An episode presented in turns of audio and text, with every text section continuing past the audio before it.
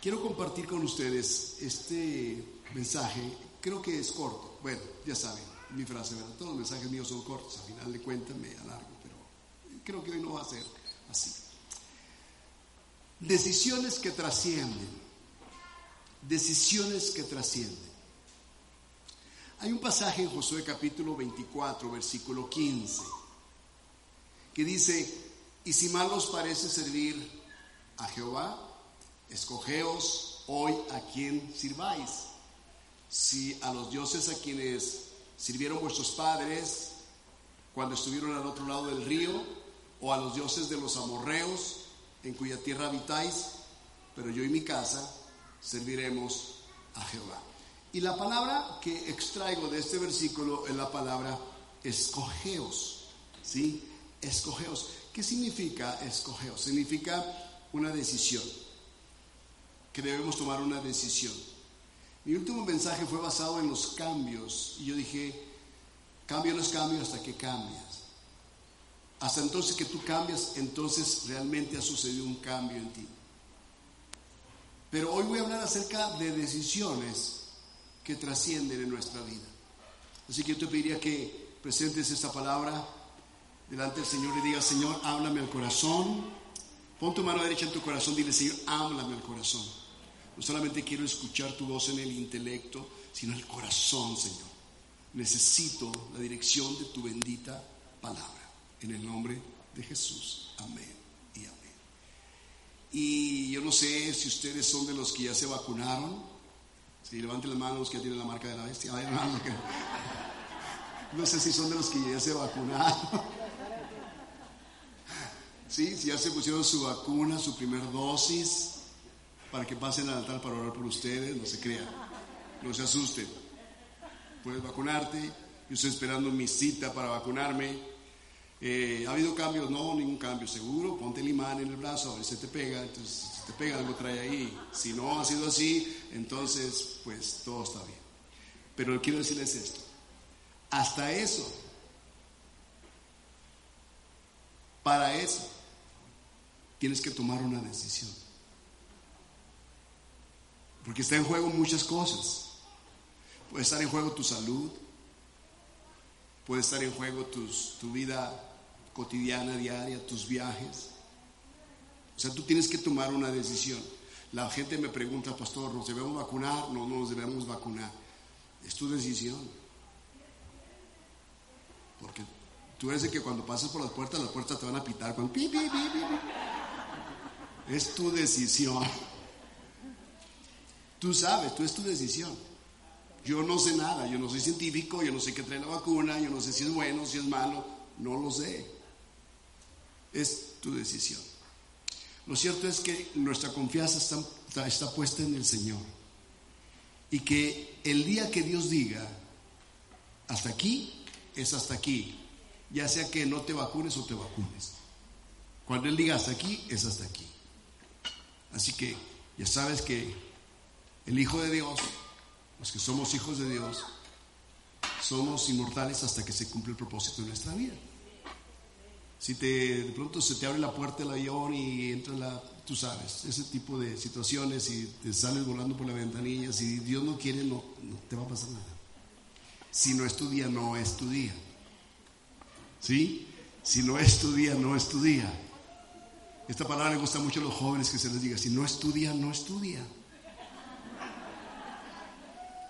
Y dice, ¿de veras, pastor, no estudio? No, no, no estudia. No, no, que no estudies. Entonces, cuando llegue el día, tú lo vas a saber. Así de sencillo. Así que ponte la vacuna o no te la pongas, como quiera que sea. Si no es el día en que partas a la presencia de Dios, tranquilo. No tienes que estar mortificado. No debemos vivir con temores. Pero trato de decirte que hasta aún eso es una decisión que debe ser considerada. Y si tú lo piensas, todos nosotros somos productos de nuestras decisiones. Algunos o algunas personas podrían creer que somos producto de nuestro ambiente. Por ejemplo, en psicología nos enseñaban esto. Todos somos el resultado del ambiente donde crecimos. del tipo de vida que nos dieron nuestros padres o las personas con las cuales convivimos. Somos el resultado de ello. Yo digo algo distinto. No siempre la psicología tiene la razón. En realidad somos resultado de nuestra decisión. Porque tú puedes decidir vivir como vivieron tus padres o puedes decidir no vivir como ellos vivieron. Es tu decisión. Lo que pasa es que es más fácil culpar a otros de nuestras actitudes y nuestras acciones que culparnos a nosotros o asumir una responsabilidad que nos llevará a cambiar. Así que somos el resultado de las decisiones que nosotros tomamos. Y esas decisiones nos pueden moldear en el presente y para el futuro. Es muy importante entonces que tú tomes tus decisiones. Se toman miles de decisiones desde el momento en que tú despiertas, consciente o inconscientemente, miles de decisiones. Si vas, si vienes, si te cepillas, si vas al baño, si te bañas, si te pones esto, te pones lo otro, si viajas a esta hora, a la otra hora, qué comes, qué hablas, qué dices, miles de decisiones. Uno no las cuenta, pero ya por, por naturaleza tomamos decisiones. Y mientras consideramos las decisiones que importan, en la vida, podemos ver que hay tres decisiones. Para mí, les traigo tres decisiones importantes que debemos tomar. ¿Ok? Ojo con esto. Tres decisiones. Primera, la decisión a no ser víctima. Esa es una muy buena decisión a tomar. Nunca te sientas una víctima de las circunstancias, de el tipo de vida que viviste con tus padres o el tipo de matrimonio que tienes. No te sientas una víctima. A todos nosotros nos, va a ocurrir, nos van a ocurrir cosas en la vida que no nos gustarán. Y habrá cosas que nos agradarán. Pero es fácil pensar que somos las víctimas si algo no nos está gustando. Pero en realidad tú debes de tomar la decisión si te comportas o vives como una víctima de lo que estás viviendo. Debes de tomar la decisión si vas a hacerlo o no. Y hay muchas personas que es muy fácil eh, pasarse por víctimas en situaciones de familia, especialmente en situaciones familiares, situaciones de relaciones. Entonces estas personas son infelices y hacen infeliz a los demás.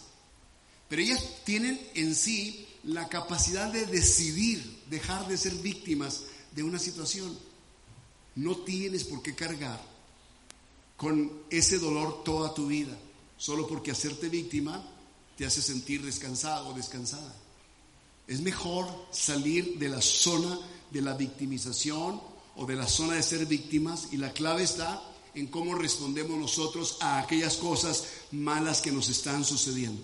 Yo recuerdo mucho la vida de David. David es de los jovencitos que tenían razones de sobra para sentirse víctima toda su vida, toda su vida. David fue uno de esos muchachitos, si tú quieres, no deseados en la familia. Ya tenían siete muchachos, ya tenían siete hijos, creo que siete, seis, siete hijos. Ya tenían muchos hijos. Vino David como el pilón y eso ya no fue muy del agrado de sus padres. David supo esto en su espíritu cuando escribió el Salmo y dice, aunque mi padre y mi madre me dejaran, Dios con todo me recogerá. Él no se sintió la víctima. Él no dijo, mi padre y mi madre no me desearon, mi padre y mi madre ya tenían siete hijos y yo fui como el pilón y les fui una molestia, una carga financiera. Pudo sentirse una víctima cuando él fue enviado a cuidar las ovejas a una edad pequeña corriendo peligro de muerte por medio de las bestias salvajes. Sin embargo, ¿qué usó él? Él usó lo que él tenía. Él usó sus recursos, por muy pocos que eran. Y él defendió a capa y espada aquello que ni siquiera era de él, era de su padre. Y lo defendió. Él pudo haber sido una víctima y sentirse víctima por haberlo dejado solo allá. Pero sin embargo, él siempre se sintió como alguien bendecido por Dios. Si tú ves la vida de José es muy parecida a la vida de David. David es ese tipo de personas que cuando su padre le ordena algo, David obedece. No se sintió víctima diciendo, ¿por qué siempre me mandan a mí? ¿Por qué no mandan a mis hermanos? ¿Por qué no le dicen al otro, a la otra? Él no, nunca asumió una posición de víctima. Cuando él llegó a donde sus hermanos y enfrentaban ellos a Goliat desde sus trincheras y no se atrevían a ir físicamente frente a él, David llegó y él asumió ese compromiso. Porque él no se sintió víctima. De hecho, a él no lo empujaron a pelear contra Goliat. Él tomó la decisión. Entonces, muchas veces tú vas a estar en el, en el momento crucial de tu vida donde tu decisión te puede hacer un campeón o tu mala decisión o no decidir aquello te puede mantener en el anonimato. Y David, por su decisión de enfrentar a Goliat a su corta edad, pasó de ser un anónimo, un desconocido perfecto, a ser el más conocido y reconocido en Israel. Pero ¿sabes qué usó él? Usó sus pocas herramientas que él tenía.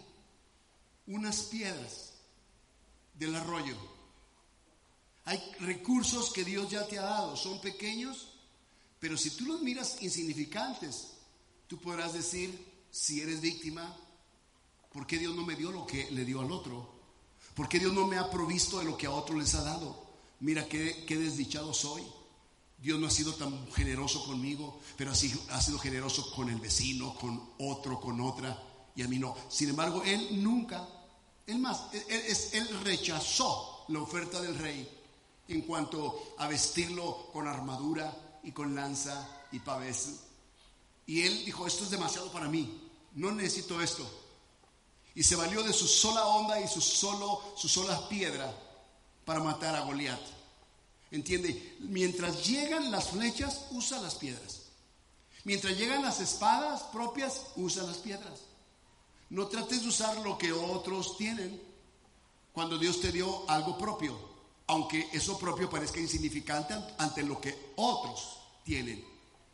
Lo primero es que utilices lo poco que Dios te dio. Si sientes que es poco, utilízalo. Si sientes que es mucho, pues utilízalo. Pero casi siempre en la percepción de, los, de las personas víctimas, ellos piensan que lo que tienen es muy poco comparado con lo que los demás tienen. Pero David es contrario. David pensó distinto. Él se quitó la armadura y dijo, ¿sabes que No puedo con esta cosa. Quítenme estos fierros. Déjenme así solo, con mi morralito, mi onda y mis piedrecitas. Y con eso enfrentó, enfrentó al gigante. ¿Y qué ocurrió después de eso? David fue reconocido donde quiera que él estuvo. Especialmente cuando se le dijo que si mataba a Goliat, le iban a dar a la princesa. Entonces David fue muy admirado. Esto habla de que debemos aprender a vivir la vida con una mentalidad no de ser víctima, tampoco victimario. ¿Sí? Tenemos que aprender a vivir una vida equilibrada, porque las personas que se creen víctimas van a usar todos los obstáculos y problemas como la excusa más grande para no hacer nada en la vida y rendirse fácilmente. Tenemos historias, no solamente en la Biblia, historias en la vida real de hombres o mujeres que llegaron a ser semejantes personajes de la historia cuando ellos vivieron vidas muy precarias algunos huérfanos de padre y madre, algunos enfermos, pero llegaron a vivir vidas extraordinarias porque nunca asumieron un rol de víctima, a pesar de lo que vivieron. Tenían razones de sobra para hacerlo, pero no asumieron eso. Decidieron no ser víctima y simplemente llegaron a ser tremendos en toda su vida. Y las personas que son víctimas, ¿qué es lo que hacen? Tiran todo lo ganado en años en un instante lo arrojan a la basura. Lo que llevan ganado rápidamente lo pierden. Lo pierden porque toman una decisión de perderlo. Porque eso también los hace más víctimas. Quieren llevarse el premio al víctima del año. Miss víctima, Mister víctima, Mister víctima universal, Mister víctima global o mundial. nuestra vida como creyentes no es de ser víctima. No es de decir, mira, aquí estamos en el desierto y recordamos los ajos y las cebollas y recordábamos los puerros y recordábamos las calabazas y los pepinos en Egipto y aquí estamos víctimas de este sol. No es nuestra posición esa. Nuestra posición es ver que fuimos liberados de la esclavitud, que gracias a Dios que hemos salido de 400 años de esclavitud y vamos rumbo a una tierra propia por primera vez estamos mirando ya en el horizonte una luz después de tanta oscuridad en la vida de esclavitud. Entonces es ver realmente la bendición de Dios. Tú, tú estás aquí en este lugar y hace calor en este lugar. Ya sabemos que en tiempo de calor este lugar se pone calientito. En tiempo de frío también se pone calientito. Pero no nos quejamos en tiempo de frío por el calorcito que hace, ¿verdad? Sabes que no ocupamos aquí refrigeración, y sabes eso, ¿verdad? Somos tan bendecidos de estar en esta montaña que no necesitamos refrigeración. No necesitamos calefacción en el invierno. Sí necesitamos refrigeración en el verano. Un poquito. Pero no somos víctimas. No, soy, soy, no, Señor, mírame, soy el apóstol sufriente. Mira, soy el más desdichado. Mira cómo tengo calor, estoy sudando aquí, Señor.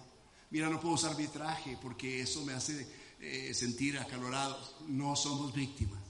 Así como le están haciendo los hermanos, agarren su papelito y échense airecito y digan, soy bendecido porque estoy haciendo ejercicio y mira qué conejón tengo aquí. O sea, disfrute cada etapa de su vida. Pase lo que pase, usted disfrute cada etapa de su vida. Dos, la decisión de compromiso debemos tomar una decisión para asumir compromisos. Eso es algo muy, muy, muy ah, diferente ahora en día en cuestiones de relaciones que en otros tiempos. Hoy no queremos asumir compromisos. No queremos decidirnos por compromisos. 1 Corintios 15, 58 dice Pablo, así que hermanos míos amados, estad firmes y constantes creciendo en la obra del Señor, siempre, siempre, firmes y constantes creciendo, siempre, sabiendo que vuestro trabajo en el Señor no es en vano. En otras palabras, nos invita a que nos mantengamos firmes. Si recuerdan cuando en la escuela nos decían firmes? Y nos poníamos firmes. Si recuerdan eso? Y cuando nos decían saludar, que saludáramos a la bandera, ¿se acuerdan cómo saludábamos a la bandera? ¿sí? Y poníamos la mano acá. Y cuando nos cansábamos, poníamos la mano así como que muy desganados. Y venía el maestro, nos levantaba el brazo y teníamos que estar buen tiempo hasta que hacíamos juramento a la bandera y cantábamos el himno nacional y cuántas cosas hacíamos. Bueno, se trata de estar firmes y constantes. No solamente firmes un instante, sino firmes constantes, creciendo en el Señor. Reconociendo que lo que nosotros hagamos por el Señor no es en vano. No estamos tirando por la borda, la basura, todo nuestro servicio. Nuestro servicio es considerado por el Señor. Nuestro servicio es valorado por el Señor. Dios no lo toma como algo que sea vano. Me gusta esa frase. Entonces tenemos que tomar la decisión de comprometernos para que podamos terminar nuestro ministerio bien. Para que podamos terminar nuestra vida bien. Y estar comprometido significa que te mantienes firme sin importar lo que venga. Mire, yo hice un compromiso hace 36 años con mi esposa. Si les conté la historia de, cómo nos conocimos? O que les voy a contar la historia. Yo sé que no les gusta, pero les voy a contar a tu manera. Pero yo fui a Morelia a estos días, fuimos a Morelia, porque hace 37 años, no 36, tenemos 36 de casados, el 26 nos cumplimos de mayo. Pero hace 37 años que yo fui a Morelia, llegué a la casa de un familiar mío y me senté en la sala y no estaba ninguno de ellos y yo me senté en la sala y fui a, Morelia para recordar ese, ese tiempo, hace 37 años. Únicamente para recordar, le dije, esa es la ventana, está igual, yo la veo como que está más alta. Dice, no, es la misma ventana. Eh, solamente que como que levantamos un poquito la pared hacia arriba, pero es la misma ventana, misma ubicación. Ok, le digo a mi prima y le digo a mi esposa, hace 37 años que el Señor me trajo a esta ciudad y me senté aquí en el sillón de la sala, el sillón individual de la sala que había aquí, mirando hacia el exterior de la calle, sobre esa ventana. Y en esa ventana Mientras las cortinas en el interior se movían y ondeaban, se abrieron las cortinas de par en par a través del viento y allá enfrente en la calle caminaba una muchacha vestida de blanco porque estaba en la escuela de enfermería o estaba ya terminando, ya terminando, la, estaba en prácticas de enfermería. Pasó por ahí y yo la vi y Dios me dijo, ¿ves esa muchacha? esa va a ser tu esposa. Y yo me quedé así como, como un golpe en el pecho, pero uno de esos como de los del canelo, así, de esos golpes, que me quebró las costillas y el corazón y todo. Y me impactó muchísimo escuchar esa voz en mi interior, no fue una voz audible, así como que a mí me habló, Víctor, ¿ves esa muchacha? Va a ser tu esposa dentro de un año. No, no, no, escuché nada. Es algo que dentro de ti tú sabes, una revelación que Dios te da. Entonces me sorprendió y me, me, exaltó aquello, me quedé así y la muchacha pasó. No te voy a negar que me encantó su porte, su caminar, su belleza. Me encantó. Me encantó su cola que traía y también su cabello. Todo me gustó. Porque caminaba así. Y pasó. Y ahí quedó. Quedó eso. Pero no sé en qué momento en la marcha, mientras yo estaba ahí y mientras este, iba a Ciudad de México a trabajar y venía, no sé en qué momento de pronto hicimos un clic, porque yo vivía así casi frente a la casa. Y ese clic nos conectó, empezó una relación de amistad eh, y después me dio una especie, una especie de, de viaje, de ¿cómo es la palabra? Como una especie de de tour en la ciudad para conocer la ciudad. ¿Conoce la ciudad? No, no la conozco. Yo también así muy, no sé nada, no sé ni dónde estoy, qué se trata aquí, qué ciudad es esta. Pues si quieres yo estudio turismo también y si quieres estudio un tour y te explico la historia. Pues yo encantado, ¿no? Yo dije, claro, claro, sí, claro que sí. Y entonces hicimos un tour en la ciudad y me llevó y me, me explicó todo y conocí la ciudad por medio de ella. Pero al siguiente año ya nos estábamos casando. Y yo estaba allí haciendo un compromiso en el altar y se nos pasó ir a la iglesia eh, donde nos casamos porque no nos alcanzaron los 10 días en Morelia. Porque había, habría que saludar familiares, algunos eh, amigos y estar. Entonces queríamos ir, no podríamos, no podíamos ir.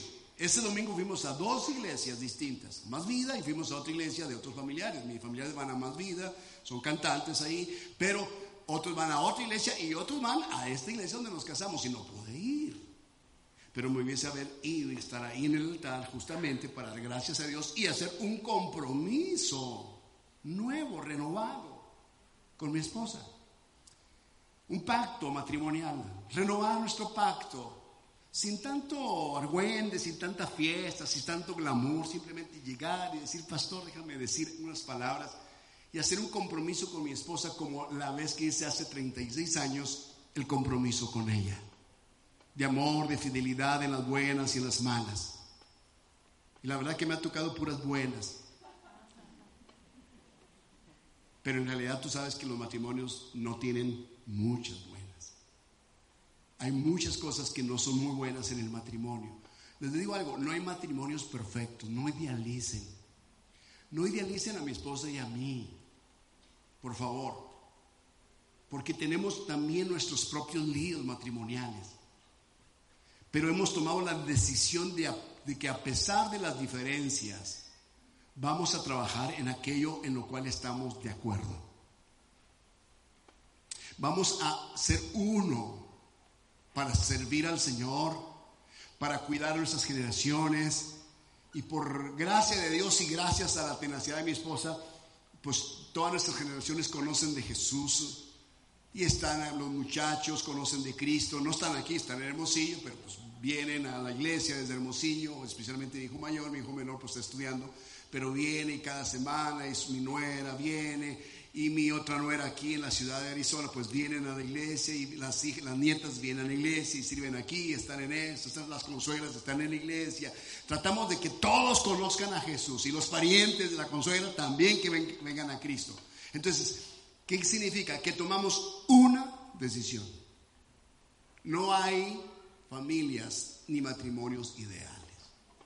No se equivoquen. No idealicen. Todos tenemos cosas que arreglar. Pero podemos tomar una decisión de ser víctimas o simplemente cambiamos y decidimos pelear y luchar, mantenernos firmes, constantes y creciendo en el Señor porque no es en vano lo que hagamos. Y debemos tomar esa decisión para comprometernos. Ese es el punto más difícil de cumplir de esos tres que estoy hablando, porque mucha gente cuando viene a Cristo no quiere tomar un compromiso con el Señor. No quieren estar firmes y constantes. No quieren perseverar, no quieren mantenerse firmes. Y si a ti te cuesta trabajo mantenerte firme en el camino, te quiero decir que Dios paga bien. Vida eterna, salvación, sanidad, gozo, plenitud. El Señor es bueno, es benevolente con nosotros. Él no te llama para mantener, para que te mantengas firme y constante para hacerte daño. Él te hace bien. Dios cambia, Dios te presenta un mundo distinto en medio de problemas, pero con decisiones guiadas por Él. Nos va a ir bien, pero tenemos que comprometernos con Él. Compromete tu corazón al Señor. ¿Y qué significa estar comprometido? Significa que te mantienes firme sin importar lo que pase, sin importar lo que venga, que estás determinado a terminar bien la obra y la carrera que el Señor te ha colocado por delante. Fue ese libro de Job que dice, determinarás una sola cosa y serás firme en ella. Determínate, decídete y sé firme en tu decisión. No cambies. No seas como el pueblo de Israel en el tiempo del profeta Elías, que cavilaban en dos pensamientos, si Dios era Dios o si Baal era Dios. ¿A quién servir? Es lo mismo que enfrentó Josué. El capítulo que leímos de Josué dice 24:15, si mal les parece servir a Dios, pues escojan entonces a quién van a servir. Tomen una decisión. Si van a servir a los dioses a quienes sirvieron vuestros padres cuando estuvieron al otro lado del río, o a los dioses de los amorreos en cuya tierra ustedes habitan. Pero yo voy a decir una cosa, dice Josué. Yo decido que yo y toda mi casa serviremos a Jehová. Ese amén estuvo muy flojo. Ese amén no habla de decisión. Decidan a quién van a servir entonces. Si quieren servir a los dioses que tienen antes sus abuelos, si quieren servir a la tradición, si quieren servir a, la inmoralidad, si quieren servir a lo incorrecto, al pecado, decidan a quién van a servir. Dios nunca te tuerce el brazo para que tú decidas servirle. Nunca Dios forza a nadie a, seguirlo. Si quieren irse ustedes, les digo, lo pueden hacer. Eso está muy duro. Señor, no te importamos. Sí me importa mucho, pero es tu decisión. Y es nuestra decisión servir al Señor. Yo me decidí servir a Jesús. Mi esposa se decidió cuando nos conocimos y le llevé a la iglesia, se convirtió, nos casamos y decidimos. Y esto es lo que estamos haciendo. Pero es tu decisión. A veces la gente quiere que yo decida por ellos, pastor, usted como ve, usted dígame qué hago. No, no, yo no te voy a decir qué hagas. Yo te voy a dar un consejo, pero en realidad tú eres quien toma la decisión. Porque si no al rato, ¿qué va a suceder? Vas a venir a culparme a mí, te vas a hacer víctima de la situación y vas a culparme a mí, porque yo fui el que te dije qué es lo que tienes que hacer. Pero uno puede aconsejar y darles a ellos un panorama general de lo que pudiera suceder. Pero a final de cuentas, la gente toma su decisión. Porque también hay veces que las personas piden un consejo y les doy el consejo y pregunté, ¿y qué debo hacer? Y yo certeramente lo que deben hacer, digo, debes hacer esto, listo, pastor. Y lo siguiente día, ¿cómo te fue? ¿Hiciste lo que dije? No, pastor, hice lo otro. Bueno, pues ¿de qué se trata entonces? ¿Para qué piden consejos? Tomen su decisión. Y eso, eso me pasaba mucho antes, en, al principio del ministerio, yo calculo que los, los, los, cinco, los 15 primeros años del ministerio. Pero después yo entendí, dije, ¿sabes qué? Yo no soy Dios. Yo no voy a decidir por la gente.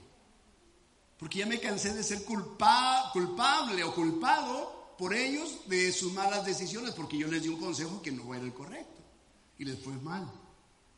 Entonces, y la sola decisión no cambia todo. Dentro de esa decisión hay muchas decisiones alrededor que debes de tomar. Y te corresponden a ti decidir o tomar la decisión. Luego, voy a regreso a mi punto número, número 3, ¿ok? La decisión de acción. ¿Ok? Todos necesitamos tomar una acción si queremos ser efectivos en cualquier cosa. Decisiones efectivas solamente llegarán a serlo si tomamos una acción. No podemos permanecer en pausa y esperar que el autobús nos espere. Si tú te quedas en pausa, el tren se te va. Si te quedas en pausa, el metro se va, el autobús se va, el avión se va. Entonces vas a los aeropuertos y ves gente bien acelerada. No pueden estar en pausa. No pueden ir lento. Tienen que estar con tiempo ahí. Hay ciertas horas. Todo está medido. Todo debe cuadrar. Si algo descuadra, se pierde el vuelo. El avión no te va a esperar.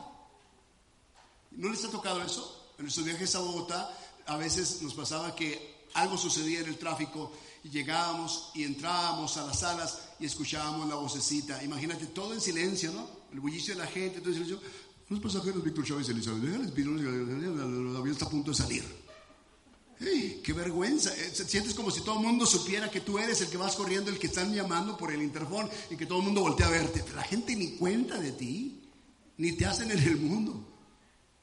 Pero esos atrasos eh, nos hacen perder paz, nos hacen perder eh, la cordura, nos enojan, nos ponen tensos, nos estresan. Pero tú tienes que decidir levantarte más temprano o dormir, dormirte otros 15 minutitos. Es tu decisión.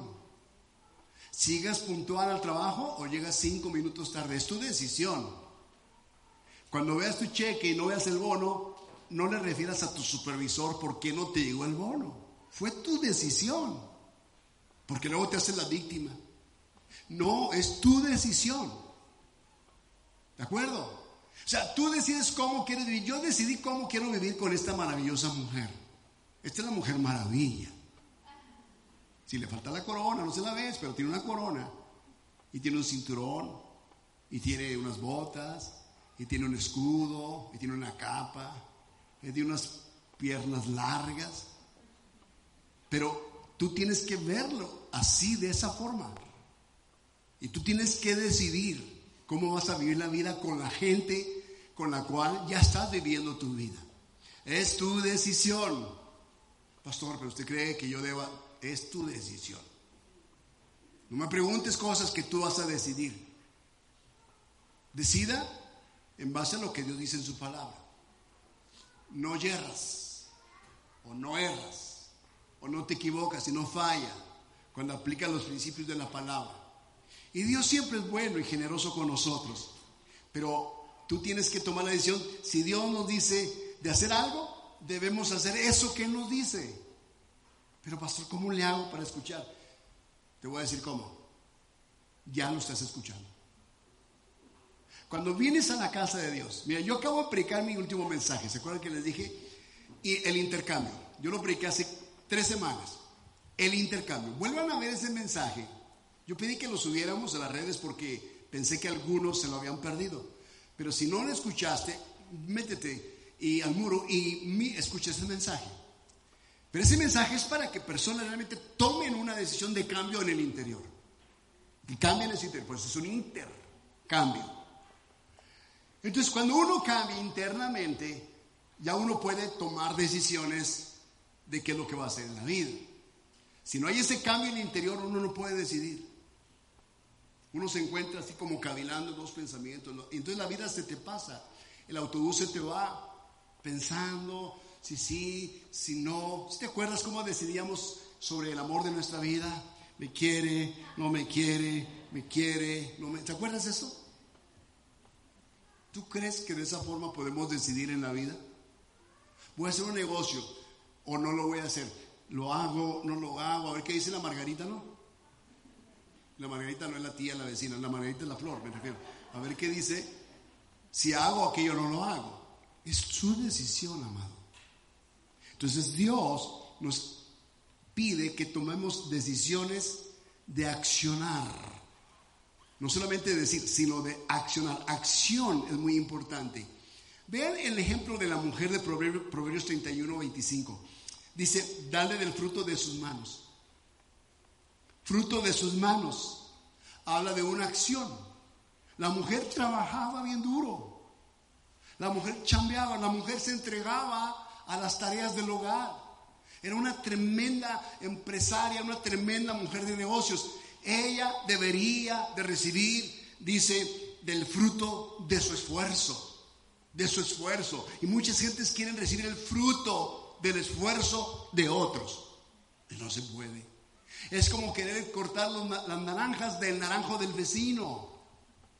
Es querer comer las manzanas del manzano en el terreno del vecino. No es que me pertenecen, porque están, las ramas están dentro de mi terreno. Pues sí, pero no son tuyas. Está plantado por un hombre en su terreno, creció en su terreno, lo regó en su terreno, lo cultivó en su terreno, ha trabajado y ha esperado el fruto de su esfuerzo y el tiempo y el hecho de que la, ramita única cayó para acá y tienes manzanitas no te hace poseedor, derechohabiente de ese fruto, porque no trabajaste en él. Y la gente quiere disfrutar donde no trabajó, donde no se esforzó. No sé si me estoy explicando, no sé si estoy hablando a gente aquí que esté despierta, gente que quiere aprender la palabra. Decisiones en la vida son muy importantes. Y termino con esto. Creo que voy a cumplir mi, promesa. Nehemías 2.18. Entonces les declaré cómo la mano de mi Dios había sido buena sobre mí y asimismo las palabras que el rey me había dicho y dijeron todo el pueblo en, en Jerusalén, dijeron, levantémonos y edifiquemos levantémonos y edifiquemos. Así esforzaron sus manos para bien. Ellos pudieron, pudieron haber dicho, Nehemías, estamos cansados, ya no tenemos fuerza.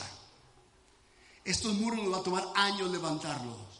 Las puertas, ir y cortar madera y labrarlas y poner nuevas puertas nos va a costar una eternidad.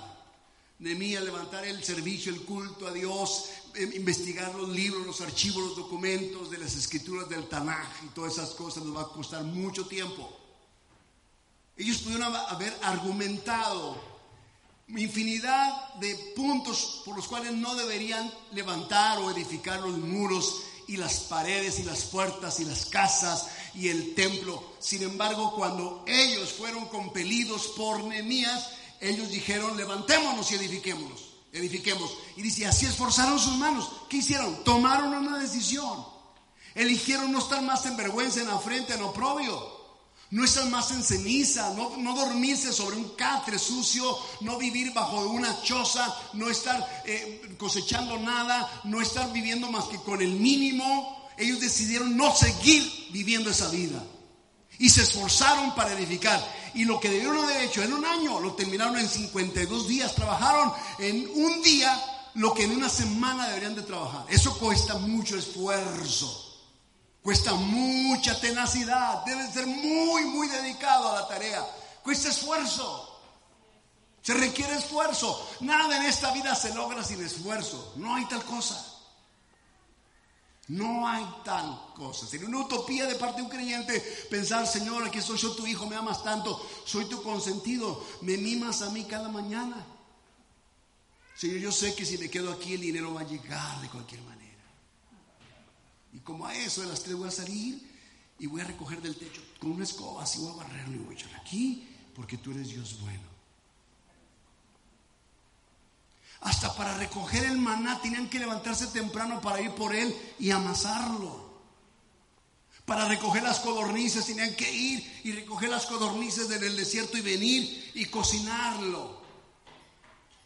No es como a veces la gente lo pone.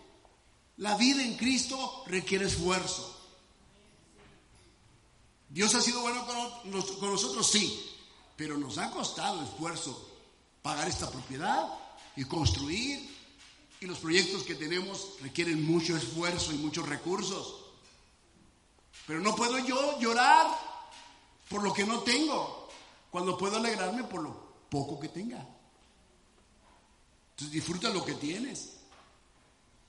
Por el momento disfruta lo que tienes. Si lo que tienes es un carro de 1900, no sé, del 2000, disfruta ese carro mientras tanto, mientras llegue el 2022. Disfrútalo. Y decide cambiar tu auto el próximo año. Pero te va a tocar esfuerzo porque hay que ahorrar, hay que dejar las hamburguesas, hay que dejar de salir tanto, hay que dejar de, gastar ciertas, en ciertas cosas para poder tener enganches y pagos mensuales. Te va a tocar esfuerzo. Y la gente dice, no, no, no, los pastores todo fácil. No, por favor. No es fácil. Tardé 36 años para tomar unas vacaciones de aniversario. 36 años. Es la primera vez que salgo con mi esposa, únicamente para descansar. 36 años. Porque decidí mal, porque no supe ahorrar, porque no, porque gasté mal, cualquiera que sea, pero tardé 36 años. No esperes 36 años de vida matrimonial para darle unas vacaciones a tu querida esposa.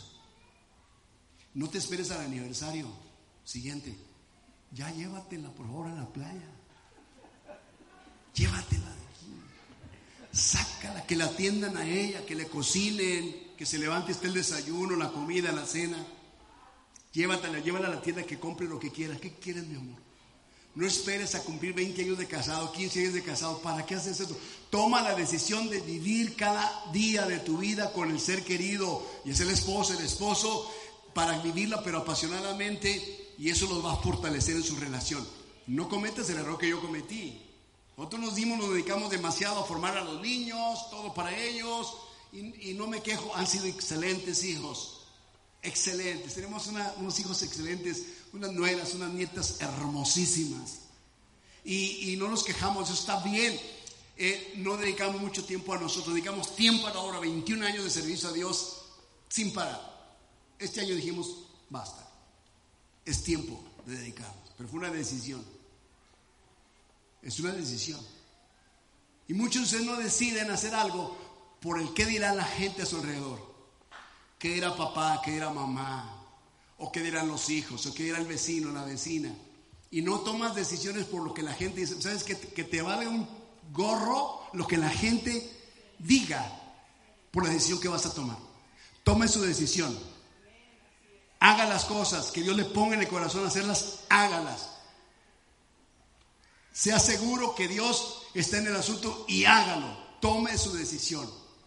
Porque tú no estás aquí para tomar decisiones en base si le va a gustar la decisión a las personas a tu alrededor.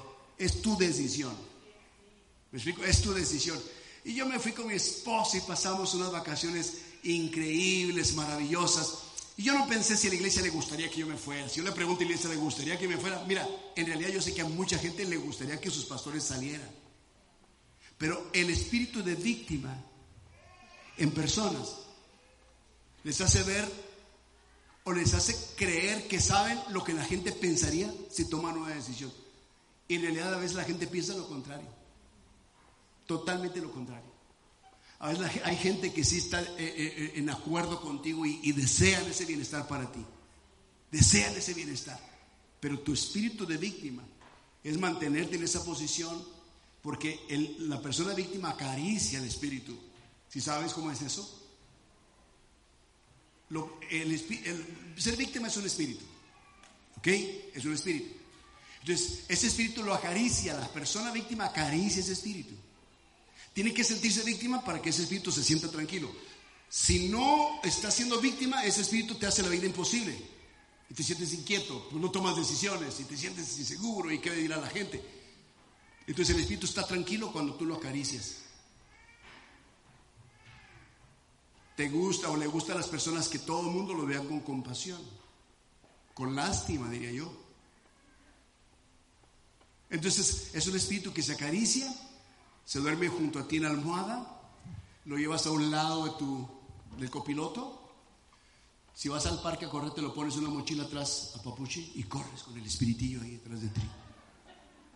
¿Sabes qué? Suéltalo. Suéltalo, por favor. Disfruta la vida en Cristo Jesús. Jesús nunca se sintió un víctima de nadie. Lo que él hizo lo hizo consciente por amor a nosotros. Dijo él, a mí nadie me quita la vida, yo la doy, yo la pongo. Y la vuelvo a tomar. ¿Se fijan? Él no dijo, mira, aquí estoy sufriendo por esta gente ingrata, malagradecidos. Nada. Él murió y sufrió lo que sufrió por amor a nosotros porque tomó su decisión. Fue su decisión. Y por su decisión el Padre lo exaltó hasta lo sumo. Porque Él se sometió, tomó su propia decisión. Él fue el que dijo, envíame a mí, yo iré. Él tomó su decisión de venir. Entonces, si Él es el ejemplo de personas que saben decidir, ¿por qué nos cuesta tanto trabajo decidir en la vida? decida. Decida, escoja, dice la palabra. Escogeos hoy a quien sirváis. Y terminé con esta palabra de Nehemías 2.18, donde dice, levantémonos y edifiquemos, tomemos decisiones en la vida. Y les animo a tomar decisiones correctas que nos van a ayudar a cumplir el destino que Dios tiene para nuestras vidas y ministerios y familias, en el nombre de Jesús. Amén. Aplaudamos al Señor por su palabra en esta tarde. Y quiero que te pongas en pie y oremos juntos al Señor. Yo quiero que tú ores al Señor para que tú seas guiado por el Espíritu de Dios a tomar decisiones correctas, a tomar las mejores decisiones en tu vida. Si tú escuchas la voz de Dios, Él te dirá como me dijo aquella vez el Señor, ves esa muchacha, ella va a ser tu esposa. Y en base a esa palabra fue que yo me casé con mi esposa. Porque era la voz de Dios. Yo tomé esta decisión, yo pude haber rechazado esa voz y tomar otra decisión. Me pregunto, ¿estaría en el lugar donde hoy, estoy? ¿Estaría haciendo y cumpliendo la voluntad de Dios si hubiese tomado otra decisión? Pues cuando tú estés frente a la situación, pregúntale al Señor, Señor, ¿qué debo decidir? Háblame, muéstrame, ¿qué debo decidir en esto? Y no tome la decisión hasta que no tengas la revelación de lo que debes decidir. Hasta entonces, di, ok, esto es lo que Dios quiere. Así puso Elías al pueblo. Así puso Nehemías al pueblo. Y así puso Josué a todo el pueblo. Así. Y les dijo, hay dos opciones, los dioses de sus padres o Jehová. Y Elías lo mismo, Baal o Jehová. Y así también Nehemías, pobreza y ruina muchos años más, o reedificamos y hacemos una casa bonita. O vives en el chiquero toda tu vida y te quedas ahí como víctima, o cambias de lugar y vives en una bonita casa. Decidan ustedes. Y dije, ¿sabes qué? Decidimos. Nos levantamos y edificamos.